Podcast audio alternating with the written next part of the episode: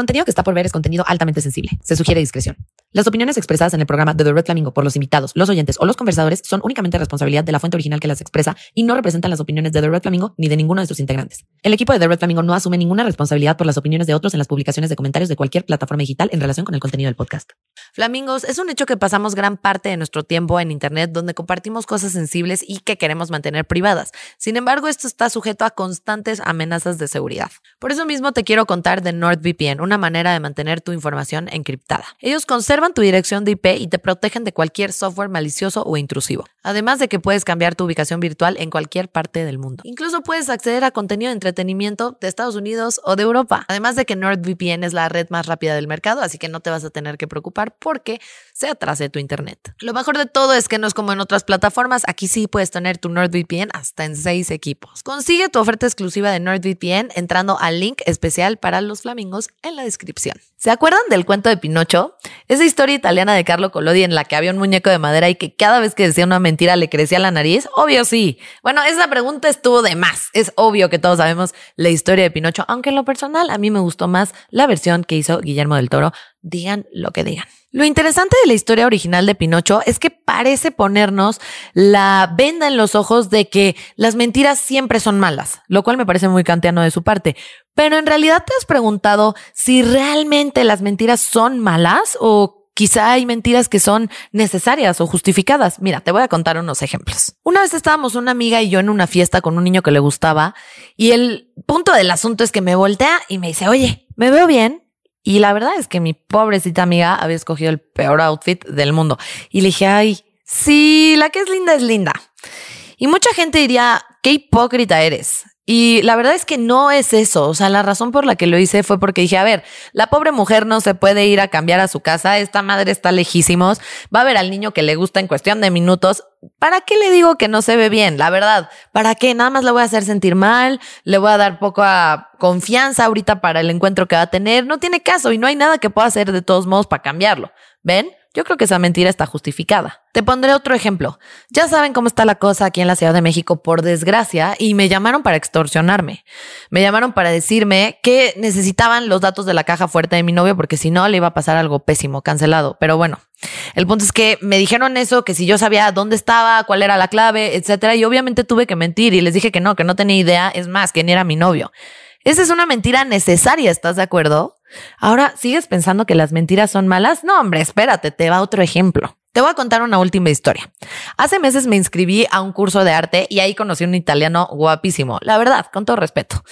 Y pues bueno, nada, la verdad es que nos hicimos muy amigos, estábamos del tingo al tango y siempre hablaba con él. La verdad es que eventualmente sí la cagué y nos dimos unos besos, la neta, bastante ricos. Pero bueno, pues la verdad es que después llegué a la casa y me preguntó mi novio, oye, ¿qué onda con ese amigo? Yo, ay, X, somos nada más amigos, no pasa nada. Sabiendo que hace media hora lo había besado, imagínate, esa definitivamente sí fue una mentira incorrecta. El tema de las mentiras es que nunca sabes cuándo están sucediendo. Por ejemplo, nunca me extorsionaron y tampoco le puso el cuerno a mi novio. Pero lo quería usar de ejemplo para que vieras que hay mentiras que son permisibles, que están justificadas, otras que son necesarias y otras que definitivamente son incorrectas. Y pensándolo en retrospectiva, creo que realmente soy muy buena para esto de las mentiras. ¡Wow! Hablemos entonces de las mentiras. Hola Ignacio, bienvenido, ¿cómo estás? ¿Todo bien tú? Bien, también, muchas gracias. Bueno, te puedo decir Nacho, ¿no? Sí, sí. Ok, Nacho, favor. sí, para quitarle la formalidad, ¿no? Ya nos Sí, conocemos, sí. ¿no? Oye, cuéntanos un poquito de ti antes de empezar a entrar en calor. Bueno, soy hombre. Ajá. Tengo 26 años. Soy doctor y nada más. Ok, sí, perfecto, está muy lo bien. dejamos breve. Lo dejamos breve, muy bien, al punto, como los doctores. Oye, Nacho, cuéntame una cosa. Honestamente, ¿te gusta decir mentiras? Bastante. ¿En serio? sí. ¿Por qué?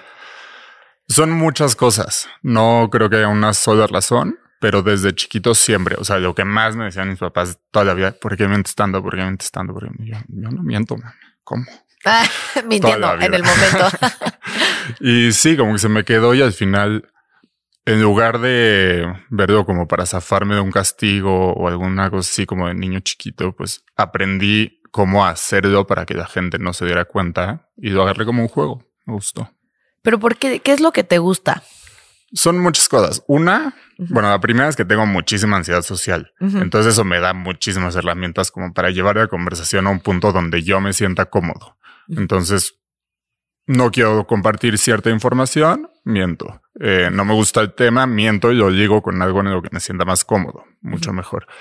Y por otro lado, también me gusta mucho como que me da cierta sensación de control sobre la conversación o sobre lo que está pasando en ese momento. Justamente también como qué tanta información voy a compartir, qué tanta información es cierta, qué tanta información es verdad, pero lo acomodas de cierta forma que no es realmente de toda la realidad. Entonces me da bastante sentimiento de control. Un- una sensación de, de seguridad también, Exacto. ¿no? Ok. Muchísimo. ¿Y tú crees que mentir está mal? Tal, no creo que haya ningún acto o hecho que sea bueno o malo por sí solo. Creo que hay una intención detrás del acto que eso sí puede ser perjudicial o benéfico, depende de la situación. Tú puedes mentir con la, no sé, como premeditando hacerle daño a alguien. Por supuesto que no es algo que va a ser bueno, no va a tener un buen final. Tú puedes mentir premeditando hacer un bien mayor. Bueno, quizá sea aceptable. Ok, muy interesante. Oye, y dime una cosa. En las mentiras, obviamente por esta respuesta que me das, me da la impresión de que encuentras un beneficio. ¿Qué beneficio encuentras en las mentiras? Pues justamente como esa sensación de control o de seguridad, no solo en conversaciones, sino como todo el contexto que tenga yo con esa persona específica. Ya sea una persona que no voy a volver a ver en mi vida y sea un momento muy específico, o sea, alguien que voy a seguir viendo repetidamente y a lo largo del tiempo voy a seguir manejando esas mentiras a mi favor. Y también me gusta hacerlo como un juego y me hace sentir como esa sensación de sentirme inteligente. Hay una frase de Oscar Wilde que me gusta mucho, que es lo mejor de decir la verdad es que no te tienes que acordar de lo que dijiste. Y yo la uso un poco al revés. Lo mejor de mentir es que un año, dos años después me sigo acordando de lo que dije y es, "Mm, esa era la conversación que estamos teniendo, vamos a crecerla un poquito más. Me divierte. Muy interesante, sin duda, ¿eh? Toda una perspectiva nueva. Oye, ¿y alguna vez has mentido en una relación sexoemocional? Sí, muchas veces. Desde mentiras chiquitas de para no quererte ver, te digo que voy a jugar pádel y ya me libro del tema. O mentiras mucho más grandes como decirle te amo a alguien que absolutamente no sentía nada por esa persona. Entonces hay un espectro ahí un poco amplio. Está densísimo eso, güey. ¿Por qué le dirías a alguien que la amas y no la amas, güey? Pues es un tema muy extraño. O sea, al principio no lo O sea, sin hacía. juzgarte, ¿eh? Ah, Perdón. no, no, no. Perdón si sonó así como de ¿por no, qué? no, no. Está, o Pero sea, es que me ha pasado. claro, Ay, claro. me ha pasado. Y a todos, yo creo. Claro. o a la mayoría. Al principio no era una mentira. Eh, yo pensaba que sí la amaba. Fue una relación bastante larga. Yo pensaba que sí. Y lo dije porque ella me lo dijo y como que sí, suena bonito, bla, bla. Llegó un punto que yo ya tenía la certeza que no. pero me gustaba tener novia. Entonces no lo iba a dejar y no le iba a decir, oye, no te amo, pero quiero seguir contigo.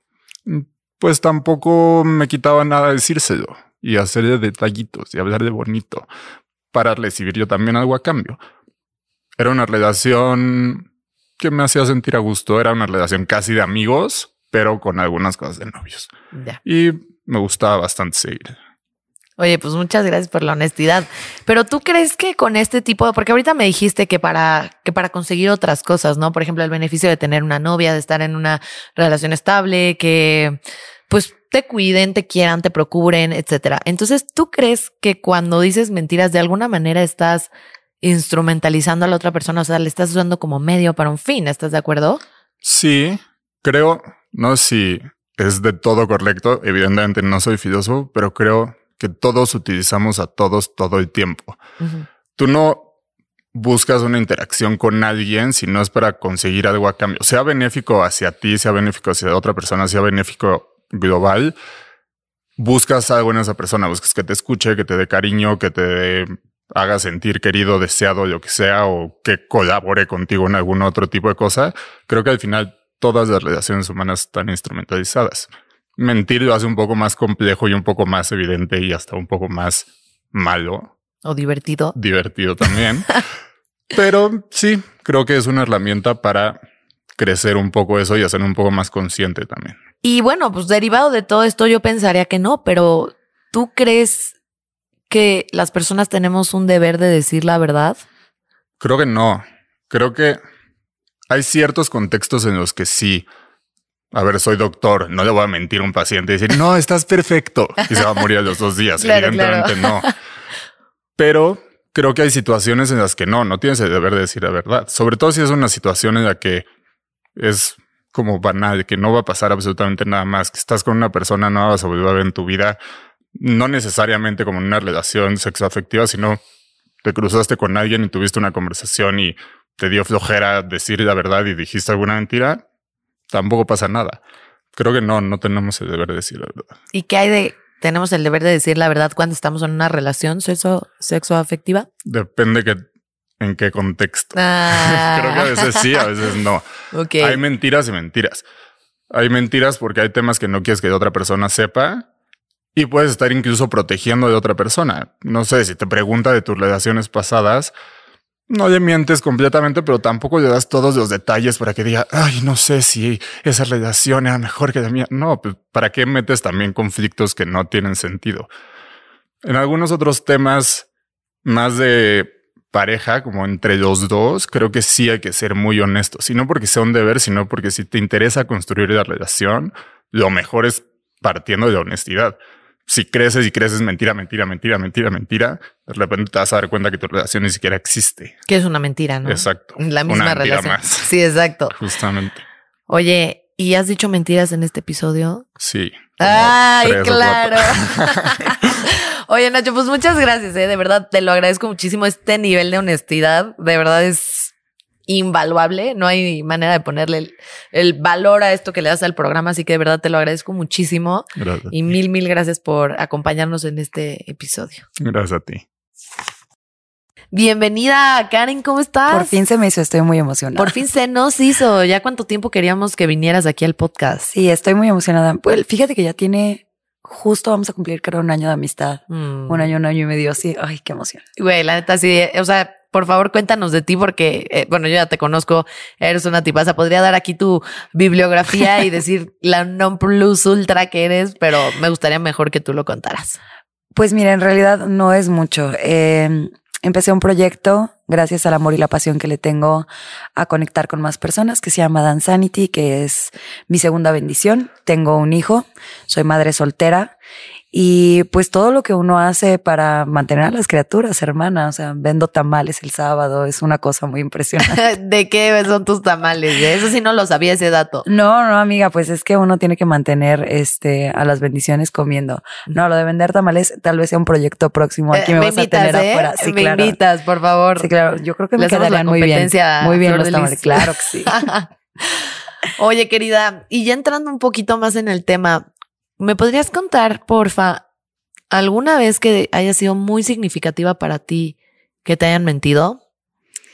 Fíjate que el tema a profundidad, porque creo que cuando, cuando me contaron como la premisa y demás, lo primero que piensas es en una pareja.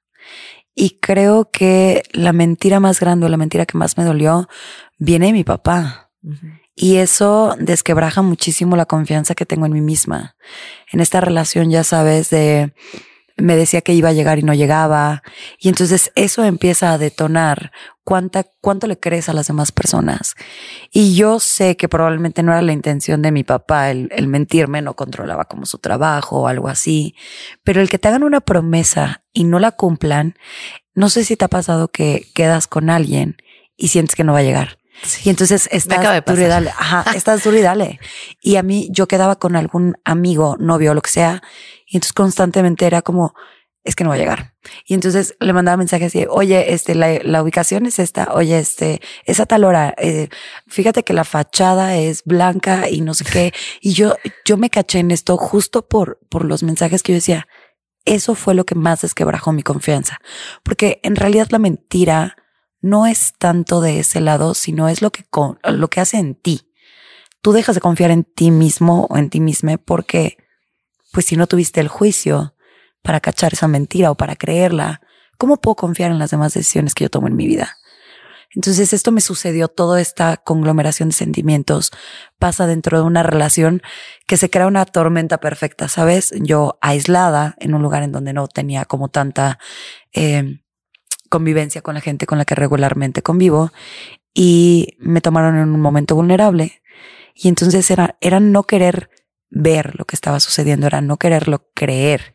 Y creo que esa combinación de, de factores es lo que hace que tú implotes internamente sobre algo y todo tu sistema de creencias, pues ya no tiene como mucho caso, ¿sabes? Porque si me mienten y yo les creo. Imagínate entonces con qué, con qué carácter, con qué juicio, con qué manera crítica estoy viendo el mundo, cómo estoy educando a mi hijo. Lo estaré haciendo bien. Se me hace que no. Sí es, es algo muy, muy fuerte y muy impactante. Me encanta la, la descripción que haces y cómo lo vas desmenuzando porque sí que tiene un impacto bien denso en nosotros, como dices, de una mentira desde casa, ¿no? Desde casa, cómo termina impactando en mis relaciones. Y eso es muy importante porque creo que eso nos ayuda a ver por qué llevamos nuestras relaciones hoy como las llevamos, ¿no? Y en este sentido, ya en el campo de las relaciones, ¿te volvió a pasar que en una relación te mintieran? O sea, porque en casa hubo obviamente estas mentiras que nos estás contando, pero en relaciones, ¿te volvió a pasar que te topaste con una persona mentirosa? Sí, fíjate que uh, el, la palabra suena muy fuerte. Sí, sí, suena muy fuerte. Entonces nadie quiere ser un mentiroso. Claro. Pero nos encanta mentir. Y entonces viene una contraposición muy fuerte porque tener el poder sobre alguien más, que eso es mentirte. El yo sé algo que tú no. yo guardo esa información, la información es poder. Entonces, el yo tener el poder sobre de ti, sobre lo que estoy haciendo, es súper importante. Y yo lo experimenté justo de, de tener este background con, con mi papá. Pues yo empecé a mentir mucho de niña. Y entonces la gente dejó de creerme y entonces aprendí a hacer mejores mentiras, no a dejar de mentir, a hacer mejores mentiras. Y en algún punto como que se rompió eso dentro de mí. Dije, no es que yo no quiero, porque creo que cuando te mienten hay dos vertientes. O te vuelves esta persona hiper honesta que no, a mí nunca, porque es una huella de justicia. La de a mí no me la vas a volver a hacer y me voy a acordar de cada detalle para que nunca me vuelva a pasar esto. O empiezas a llevar tú la narrativa de la mentira.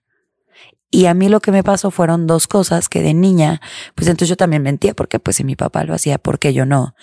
Y como la consecuencia fue tan fuerte por parte de mi mamá, por esta huella de injusticia que tenía por mi papá, entonces me volví con cada detalle que pasaba, así de traes las uñas color blanco y tus zapatos brillaban y entonces estábamos, eh, tenía, necesitaba todos los detalles. Y por desgracia eso me llevaba a que en cada relación yo sentía, porque es la profecía cumplida, me vas a mentir, me vas a mentir.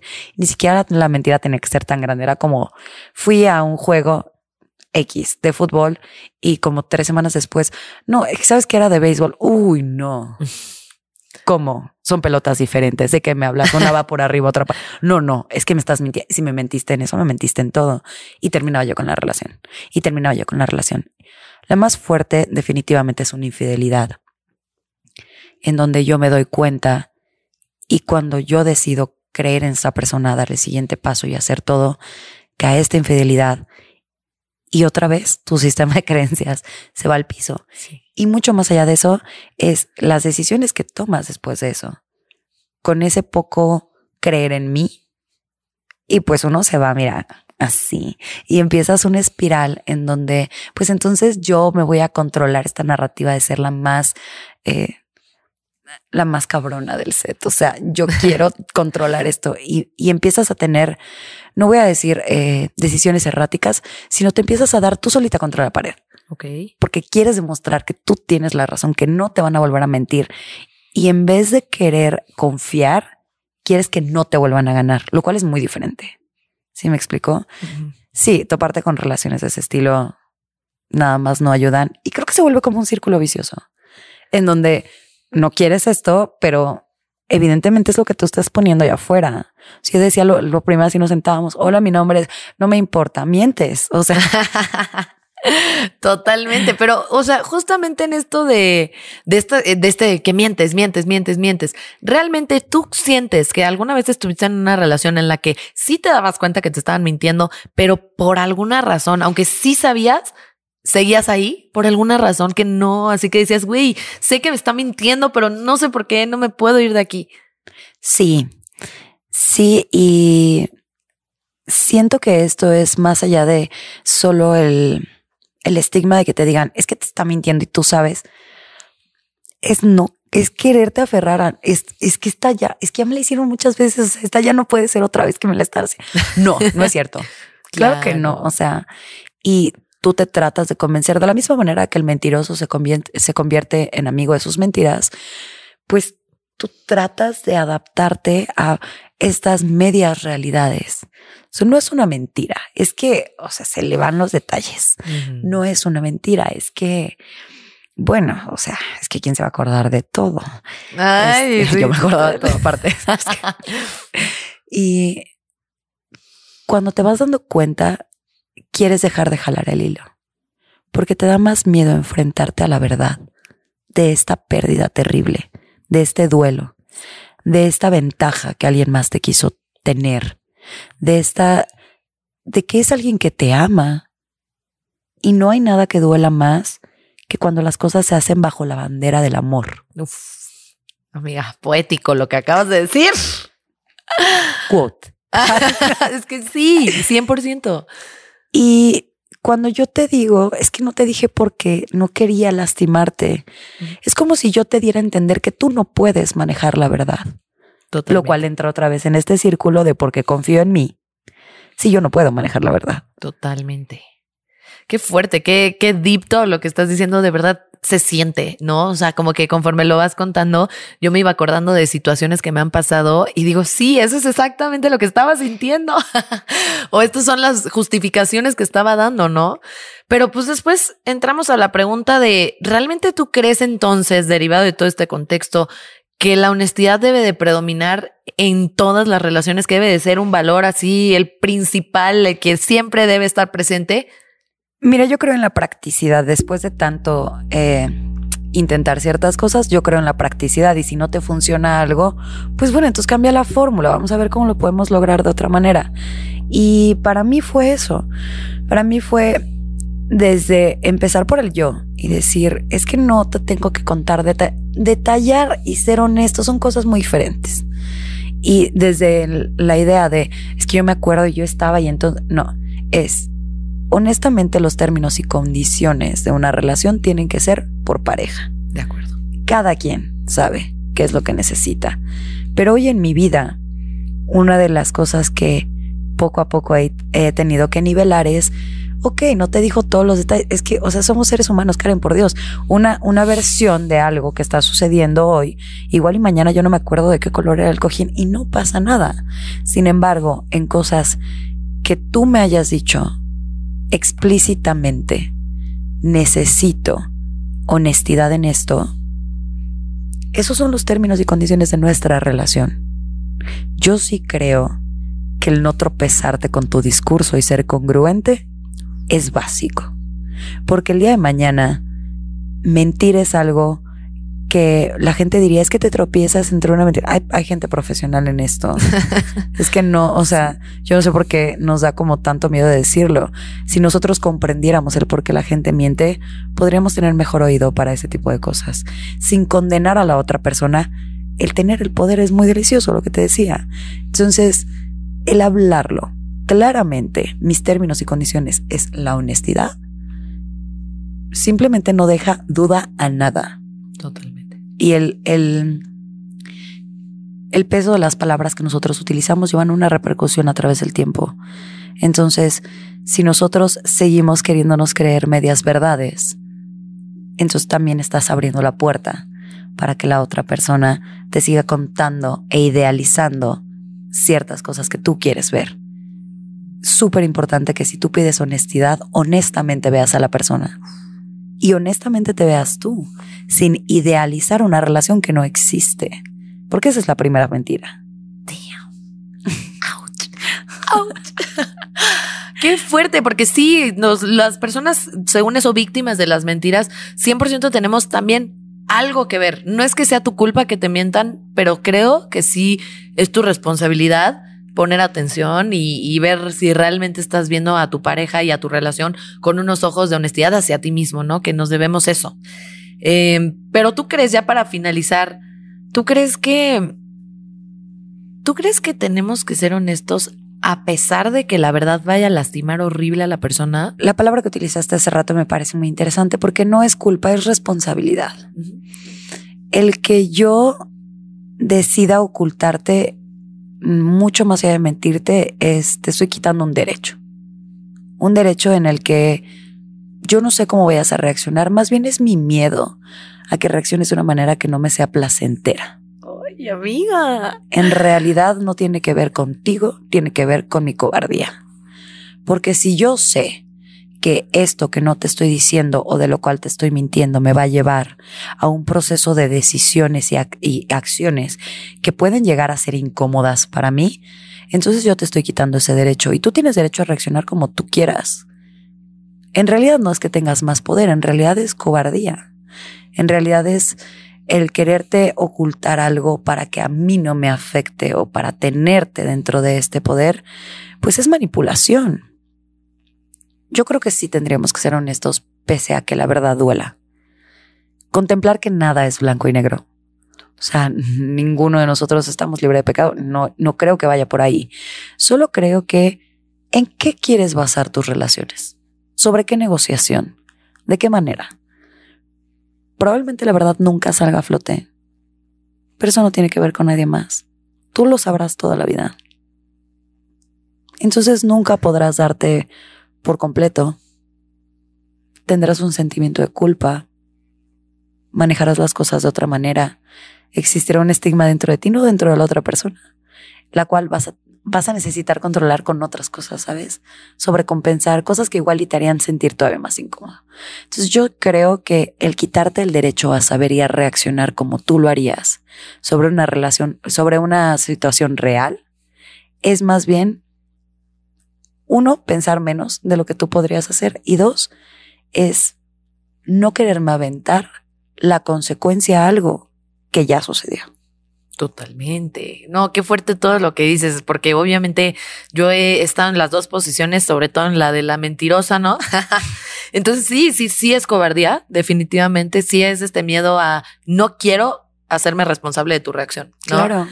Pero bueno, pues ya desafortunadamente se nos está terminando el tiempo, querida, pero de verdad que hiciste poesía con tus respuestas. en serio, me parecen güey, me volaste la cabeza, de verdad. Muchas gracias por, por estar aquí, por compartirnos esta sabiduría que pues te ha costado experiencia, ¿no? Entonces, muchas gracias por abrirte y decirnos todas estas cosas que a mí, en lo personal, me ayudaron a ver con otros lentes el tema de decir mentiras verdaderamente. O sea, genuinamente no te lo digo porque estemos en el programa. De verdad, muchas gracias. No, hombre, muchísimas gracias. Y también creo que es muy bonito cuando te vulneras de esa manera porque no sabes la respuesta que pueden tener.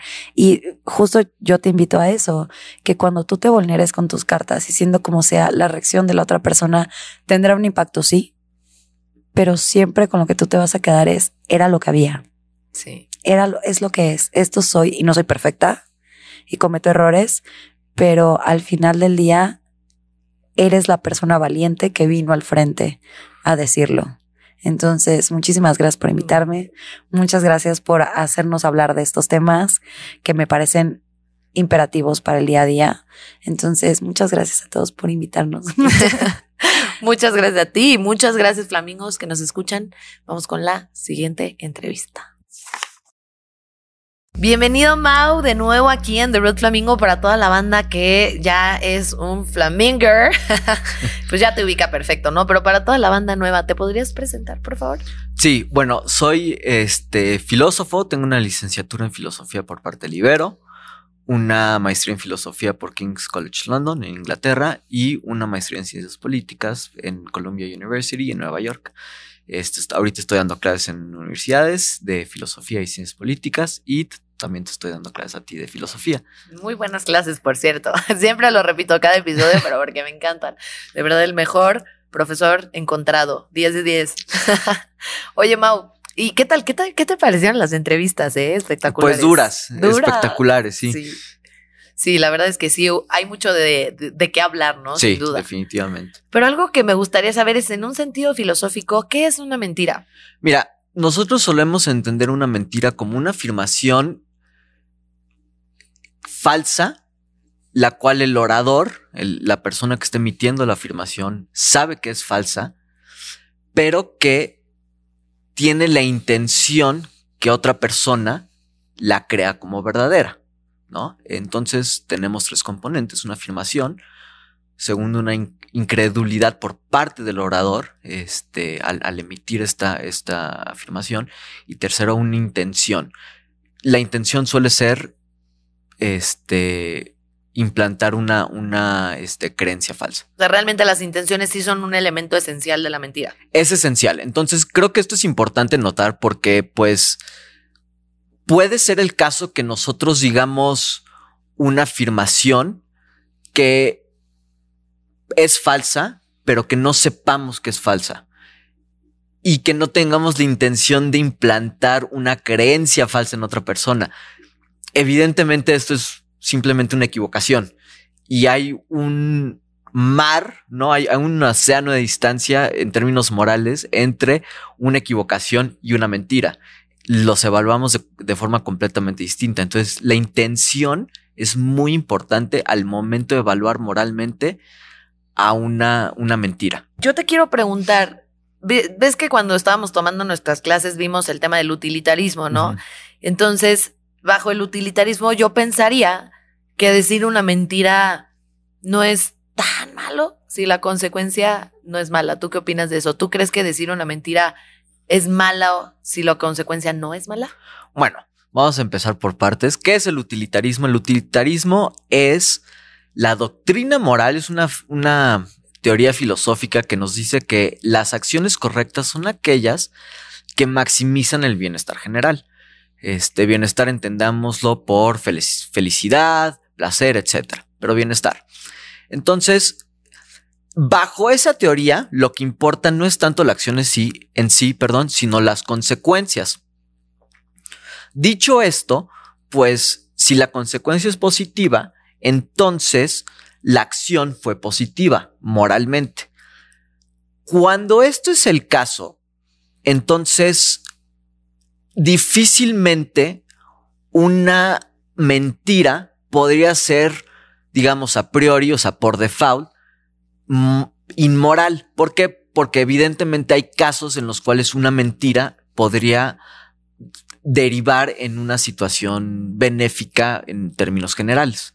Entonces, pues el utilitarismo se queda callado respecto a la moralidad de la mentira. Te dice, a ver, si la consecuencia es positiva, entonces la mentira no es, es buena, ¿no? Este funcionó para lo, lo, lo que se necesitaba y por lo tanto no tenemos bases para juzgar al mentiroso. Pero tú no crees que cuando, des- cuando decimos mentiras estamos denigrando a la otra persona de alguna manera? Sí, yo creo que cuando nosotros decimos mentiras, estamos subordinando a una persona a una posición que a la cual no debería ser subordinada, es decir, a una posición de pues digamos espectador en su propia vida.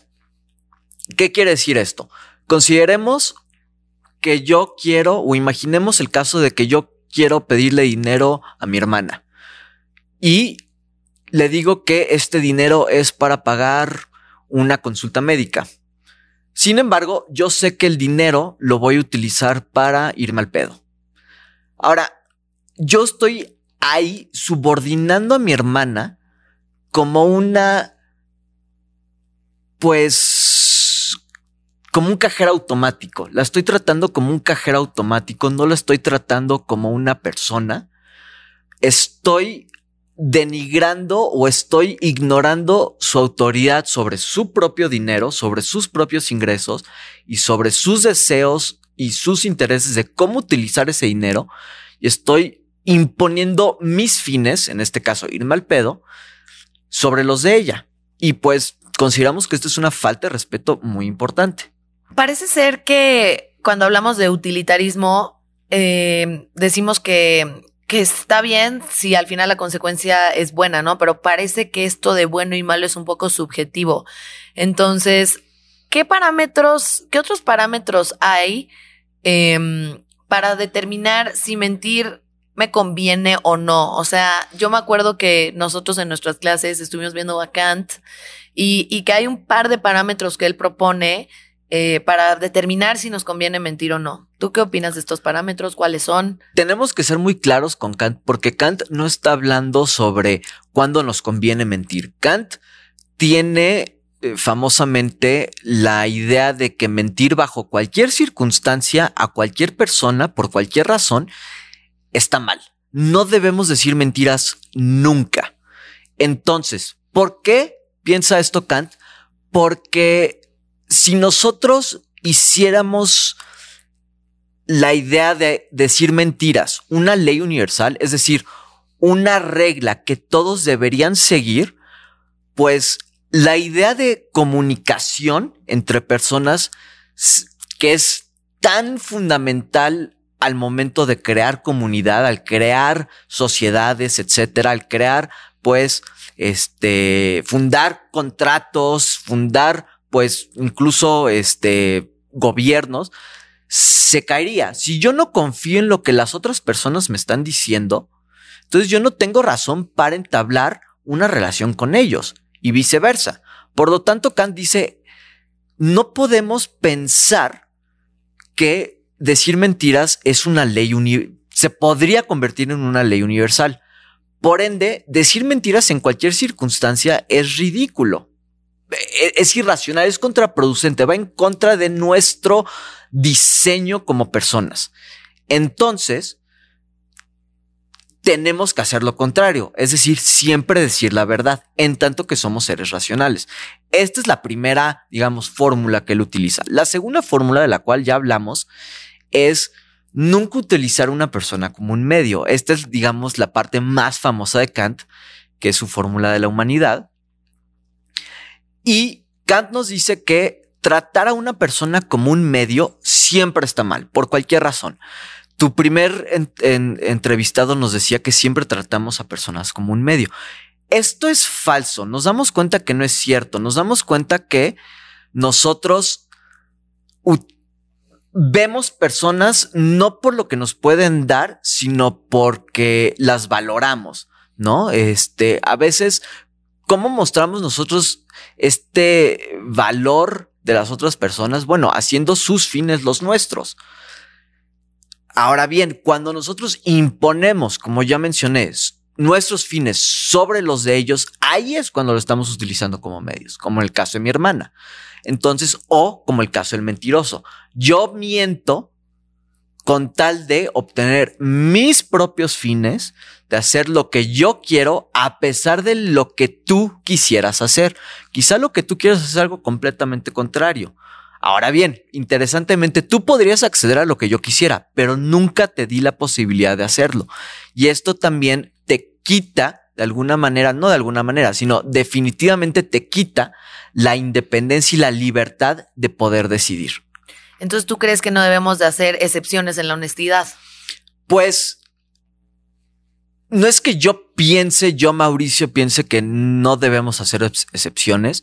Este, definitivamente, conforme la filosofía ha progresado, si es que tal cosa existe, nos hemos dado cuenta que una doctrina moral tan rígida como la de Kant simplemente no puede funcionar en el mundo real. Nos damos cuenta que decir mentiras en ciertos casos es necesario, como en el como, como en momentos en los cuales pues necesitamos evitar un momento incómodo con nuestra pareja, a lo mejor con nuestros padres. Incluso nos damos cuenta también que hay mentiras que son pues benignas en el sentido que no hacen daño, como cuando nosotros les decimos a, a nuestros hijos que Santa Claus existe y que Santa Claus les va a dejar regalos debajo de la, del árbol. Son mentiras, pero son mentiras que no hacen daño o que incluso pueden tener algún tipo de beneficio y son beneficios que como personas con racionalidad nos damos cuenta que son beneficios que valoramos. Entonces, que yo crea que nunca puede haber excepciones, eso es falso. Kant es lo que él cree. Pero desde un punto de vista pragmático, definitivamente tiene que haber excepciones. Ahora bien, estas excepciones tienen que venir acompañadas de justificaciones del más alto grado. Decir mentiras no es poca cosa, como ya lo hemos visto. Por lo tanto, la justificación tiene que ser sumamente potente, de un estándar muy alto, para entonces dar permiso que la persona mienta. Claro, que haga esta excepción. Claro. Oye, Ma, pues la verdad que interesante. Este, me encanta siempre nuestras entrevistas, nuestras pláticas, porque creo que le dan como mucha forma a las entrevistas previas que tenemos y creo que le dan al, a la persona que nos escucha, a la audiencia, le dan como esta claridad, ¿no? Respecto de, de los temas que estamos tratando y creo que lo explicaste súper bien. Además que, pues me gusta que, que tengamos estas dos perspectivas, ¿no? La kantiana, la universal y la real, ¿no? La que pragmáticamente en el día a día nos puede funcionar. Entonces, pues te agradezco que hayas estado aquí en este episodio y pues te vemos en el siguiente. Gracias, Andrea. ¿Qué entrevistas nos acaban de tocar? Eh? Definitivamente me encantó la honestidad de la banda que acabamos de entrevistar. Es tan difícil que alguien sea abierto y te diga, sí, güey, me gusta decir mentiras y qué. no, bueno, aparte de que, mira, la verdad es que yo pienso es que mentir puede ser súper sexy, ¿no? Definitivamente mentir es algo muy atractivo, es fácil, es rápido, es inteligente, te hace sentir poderoso, pero realmente creo que la lección más grande que me llevo de, de este episodio en lo personal es que mentir realmente no solamente impacta en los demás, sino impacta en la concepción que tienes de ti mismo, en las historias que te cuentas, en las relaciones que construyes. Creo que realmente mentir te lleva a vivir una falsa realidad en la que no te pierdes, te pierdes en ti mismo, te pierdes hacia los demás, no tienes relaciones genuinas y sin duda alguna le haces daño a las demás personas, no solo por el engaño en sí mismo, sino porque las estás menospreciando, ¿no? Estás haciendo ver que las personas no tienen una capacidad intelectual o emocional lo suficientemente chingona como para decidir qué hacer con la verdad. Y creo que eso es algo que no nos corresponde. A nosotros no nos corresponde decidir por otras personas qué hacer con la verdad. Si ya la cagaste, hiciste algo malo o tienes que mentir, por lo menos dale el derecho a la otra persona de decidir qué hacer con la verdad. Y agárrate lo que te tengas que agarrar, porque verdaderamente no decir la verdad es de cobardes, no decir la verdad es no quererte hacer responsable de la reacción que va a haber después. Y creo que si somos tan adultos como para hacer las cosas mal y tener que mentir, deberíamos de ser igual de adultos para afrontar las consecuencias de, de esos actos y lidiar con el drama que, que podremos haber causado. No sé ustedes qué piensan, flamingos, pero esa es mi pequeña y linda conclusión. Espero que les haya gustado el episodio. No olviden seguirnos en redes sociales, ya saben. Y nos vemos para el siguiente episodio de The Red Flamingo.